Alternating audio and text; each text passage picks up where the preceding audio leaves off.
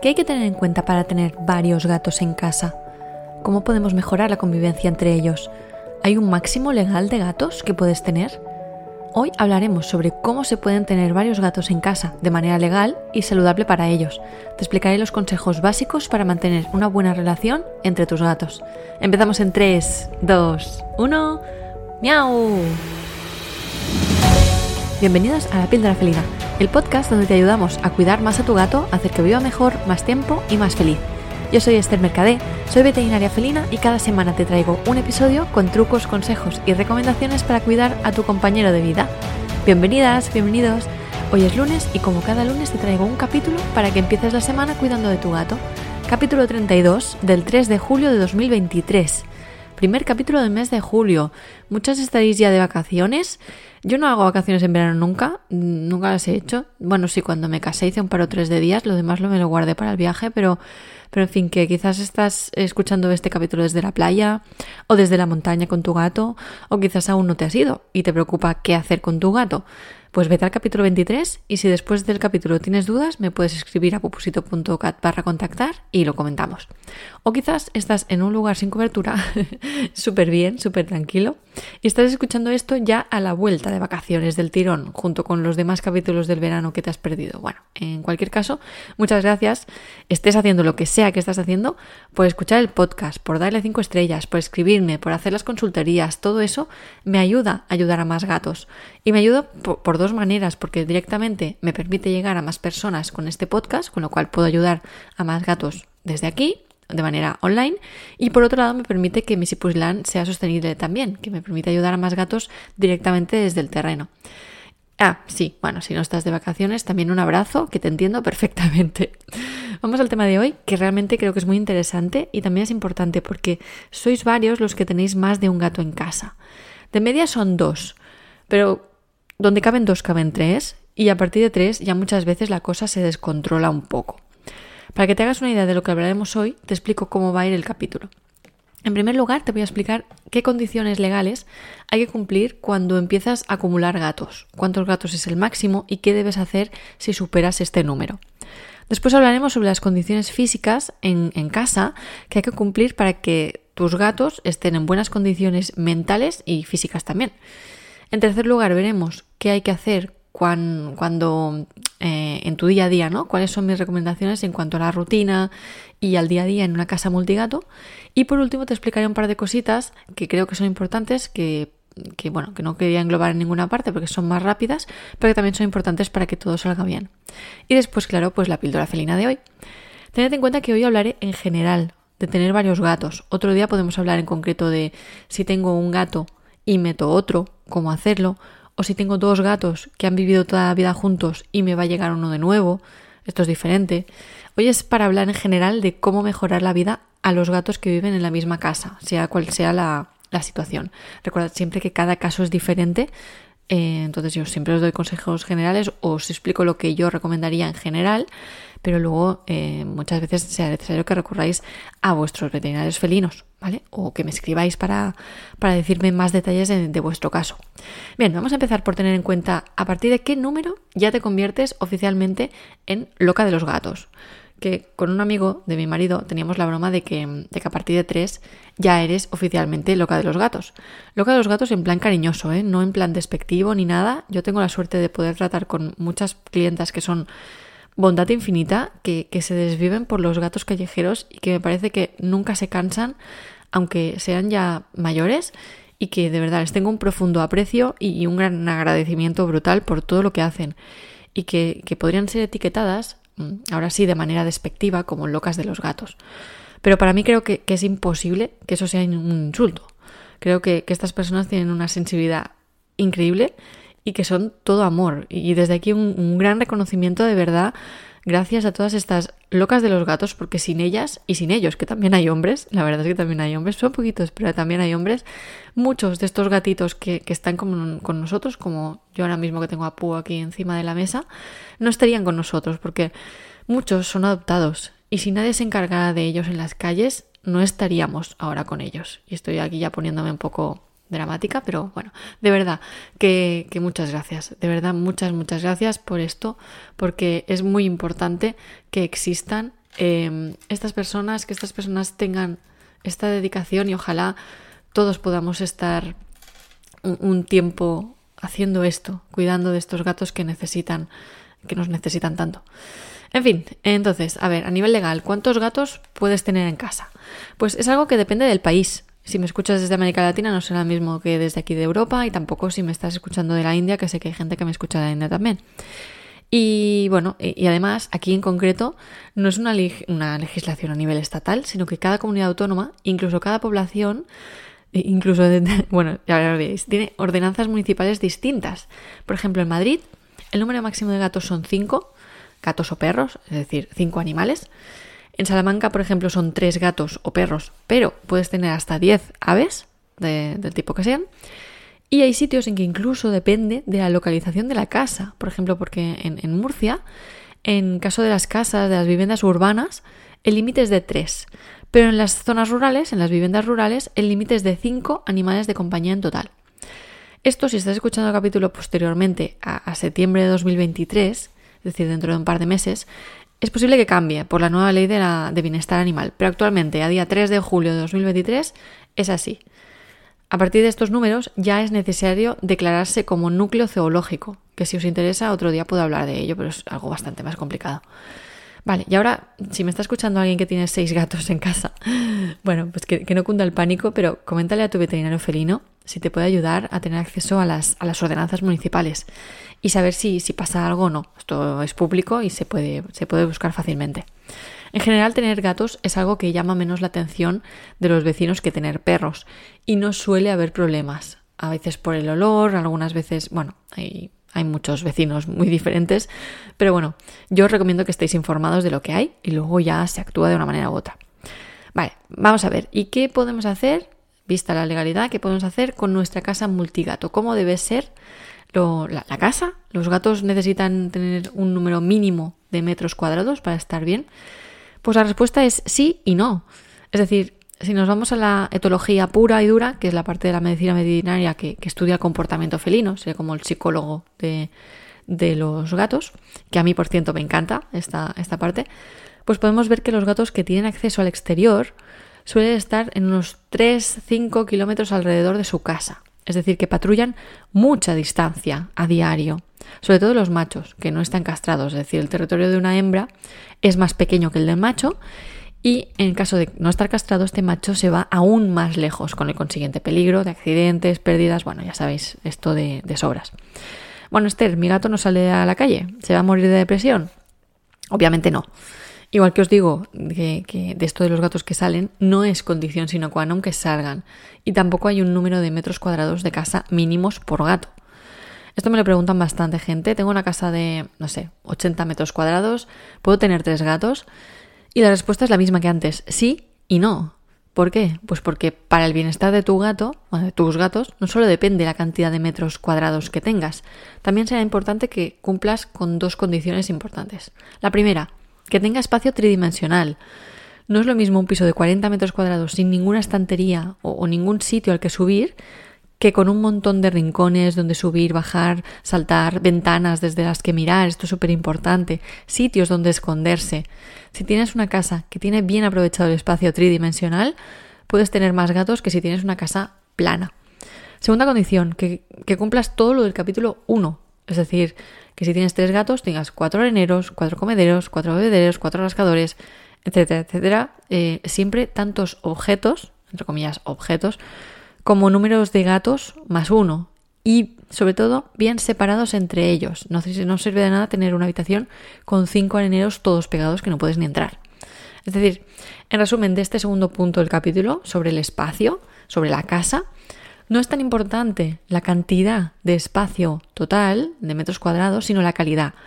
Si tienes 300 metros cuadrados de casa, pero están vacíos y aburridos y encima tu gato se pasa solo 8 horas al día, Da igual cuántos gatos tengas, porque aunque tengas solo un gato y que esté como un rey, va a ser infeliz, va a estar aburrido allí.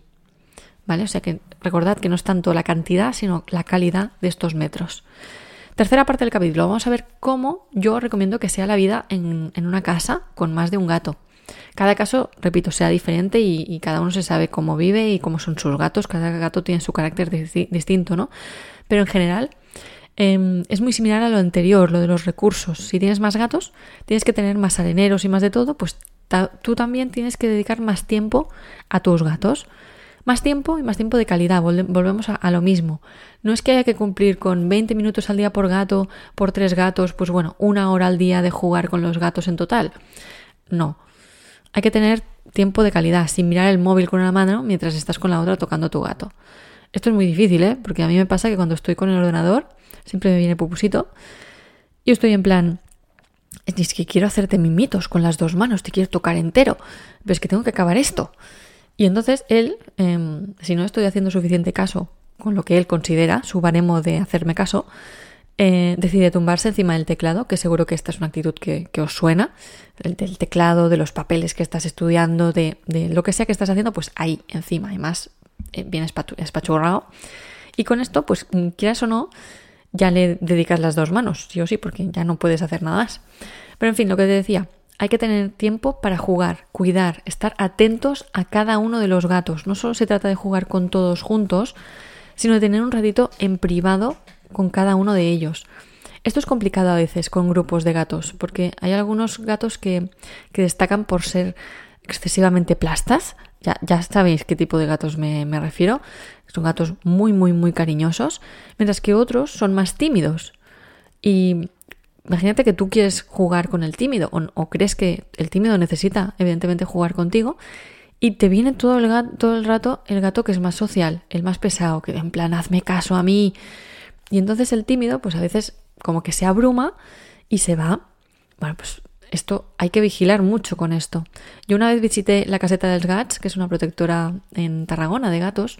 Es un pisito muy cuco donde tienen gatitos para, para adoptar. Bueno, son gatos adultos ya, eh, y es un proyecto muy chulo. Y allí tenían esto súper bien cuidado, porque como los tenían por grupos en varias habitaciones, pues podían dedicar tiempo por separado a cada uno de los gatos y los voluntarios se organizaban para estar con, con, cada uno de los grupos de gatos.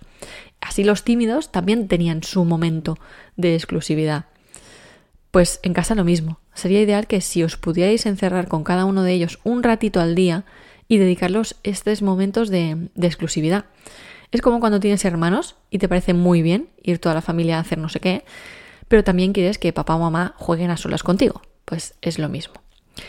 Y por último, que ya terminamos el capítulo, dos cosas más que me parecen útiles, bueno, tres, en realidad son tres, que me parecen muy útiles a la hora de tener varios gatos en casa.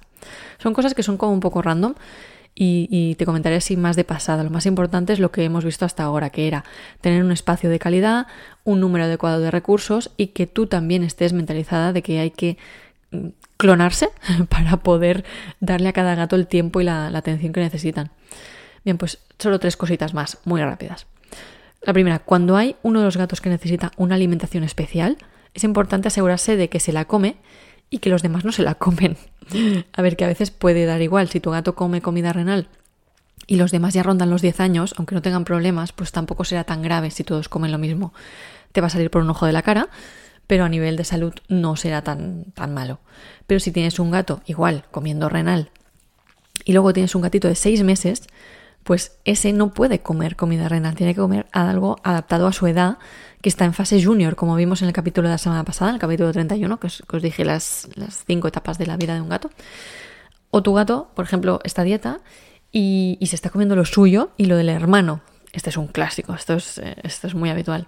Bueno, pues para todo ello hay varios sistemas de comederos automáticos. Hay maneras más eh, baratas, hay sistemas más, más do it yourself, que son muy divertidos también. Eh, como por ejemplo tener una caja con un agujero pequeño en la caja, una caja de cartón normal, y que solo quepa el gato delgado y que el gato gordo no pueda entrar. Esto es muy cruel, pero, pero bueno, es una manera a veces de, hacerlo. Em, y la otra opción, que, es como más automática, más, más fácil, es, son los sistemas de comederos automáticos que permiten que, que una compuerta se abra como si fuera una tapa de un tupper, que se abra solo cuando el gato que tiene el microchip que toca está cerca. Si queréis que os pase referencias de esto, me podéis escribir en pupusito.cat barra contactar y os, indico la marca y todo eso. ¿Qué puede pasar? Que, que, esté el gato correcto cerca, mm, esté a punto de comer, se abra la compuerta del comedero y se avalanche el otro y le quite la comida. Esto puede pasar, ¿vale? No es habitual, pero podría pasar. Entonces tenéis que estar un poco al loro porque esto ya roza el bullying, casi casi que le está quitando la, la comida. Segunda cosa rápida, ten en cuenta que a más gatos más estrés puede haber en general, igual que cuando hay más personas, pues también puede haber más estrés, ¿no? En una situación, con lo cual es necesario que en caso de una mudanza, vacaciones, lo que sea, tengas preparadas las feromonas, por si acaso. Hay gente que tiene toda la vida feromonas en casa, eso también es bastante eh, gasto, pero bueno, puede ser necesario en el caso de que los gatos tengan eh, ligeros problemas de convivencia. Esto ya es un caso aparte, no, no es algo que quiero tratar en el capítulo de hoy, lo podemos tratar en otro capítulo. Y por último, última cosa rápida a considerar cuando tienes más de un gato, es una que me atañe directamente, que son las visitas al veterinario. Cuando uno de los gatos se viene a verme, yo lo toco, lo manoseo, le pongo la vacuna, y aunque solo sea la vacuna o solo sea pesarlo, ya huele raro, al volver. Y es posible que, al volver a casa el otro gato huela este olor a veterinario y lo rechace. O incluso le bufe o le pegue. Esto puede pasar. Eh, esto yo he visto, pasó en una gatita que, entonces la madre le rechazaba. Bueno, eran ya adultas, ¿eh? bueno, adultas, una tenía seis meses y, vivía con la madre. Em, pues al volver la, la hija, la madre le rechazaba que en ese caso cuando ya superan una cierta edad ya no es porque sea la madre, es porque son sus compañeras de piso y ya está. Bueno, pues si el gato encima ha estado ingresado varios días, ya ni te cuento porque em, es complicado después sacar todo este olor, pero incluso para visitas rutinarias también puede pasar. El consejo que yo doy en estos casos, cuando me avisan de que esto puede pasar, es que si hay dos gatos en casa y la cosa es factible, porque si hay cuatro gatos ya es más complicado, que todos vengan juntos a la clínica, en transportes separados, pero a la vez tengo un par de gatos que no son hermanos entre ellos, pero se adoptan a la vez, se llevan súper bien y cuando vienen para cortar uñas o para lo que sea, ya lo tenemos cuadrado de que vengan todos juntos, que todos se vacunen a la vez o se desparasiten a la vez. Esto es, es algo que yo recomiendo mucho. O si uno se encuentra mal, que el otro también venga o cosas así. La idea es que los dos huelan igual y que no haya este rechazo al volver a casa como traidor, te has ido al veterinario y ahora vuelves, ¿no? O tú quién eres, hueles, hueles a ese enemigo que tenemos. No, pues intentar que los gatos vayan en pack. Esto a veces es imposible porque son gatos que se marean en el transportín y que no vale la pena hacerles pasar este mal rato porque su amigo tiene que ir a pesarse porque está a dieta. Que, esto tampoco me gusta, que tengan que venirse a pesar son cosas que intento delegar a que las hagáis en casa, que no, no vale la pena venir. Pero bueno, eh, en el caso que sea, hay veces no, que esto no puede ser. Pues en este caso, si no es posible venir los dos a la vez, el gato que ha salido de casa, cuando vuelve, puede ser una buena idea frotarlo con una manta o con una toalla que huela al otro gato o que huela a ti, para intentar, entre comillas, quitarle el olor a veterinario. Bien, bueno, estas tres cosas que os quería comentar. Creo que ya no me dejo ninguna. Bueno, hay muchísimas más, pero estas son las que, las que os quería comentar así un poco más en el día de hoy, que eran consejos generales. Si tienes eh, más de un gato, ¿qué puedes hacer? Recapitulamos un poco. Pues ten en cuenta que la legislación de donde vives, ten en cuenta también que lo ideal es que tengas la casa adecuada para que los gatos tengan muchos espacios y opciones para jugar. Además es importante que les dediques de manera individual tiempo a cada uno de ellos y por último, que vigiles cosas como la comida compartida entre ellos, las visitas al veterinario o las situaciones de estrés.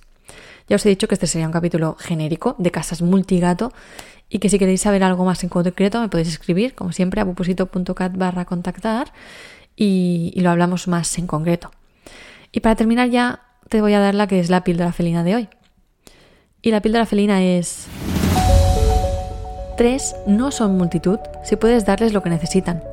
Mira a cada gato de manera individual y entiende cómo se siente y qué necesita de ti para que pueda ser feliz. Y ahora sí, ya hemos terminado este capítulo sobre eh, los gatos que viven en comunidad, que viven varios gatos juntos. Espero que te haya gustado este capítulo 32 del podcast de la píldora felina y que te gusten también mucho los otros capítulos que iremos haciendo y también en verano, no paramos este verano. El lunes otro capítulo más. Gracias por tus valoraciones con 5 estrellas en Spotify, en iTunes, por todos los comentarios y los mensajes que me enviáis a través de la web. Con todo esto me estás ayudando a ayudar a más gatos.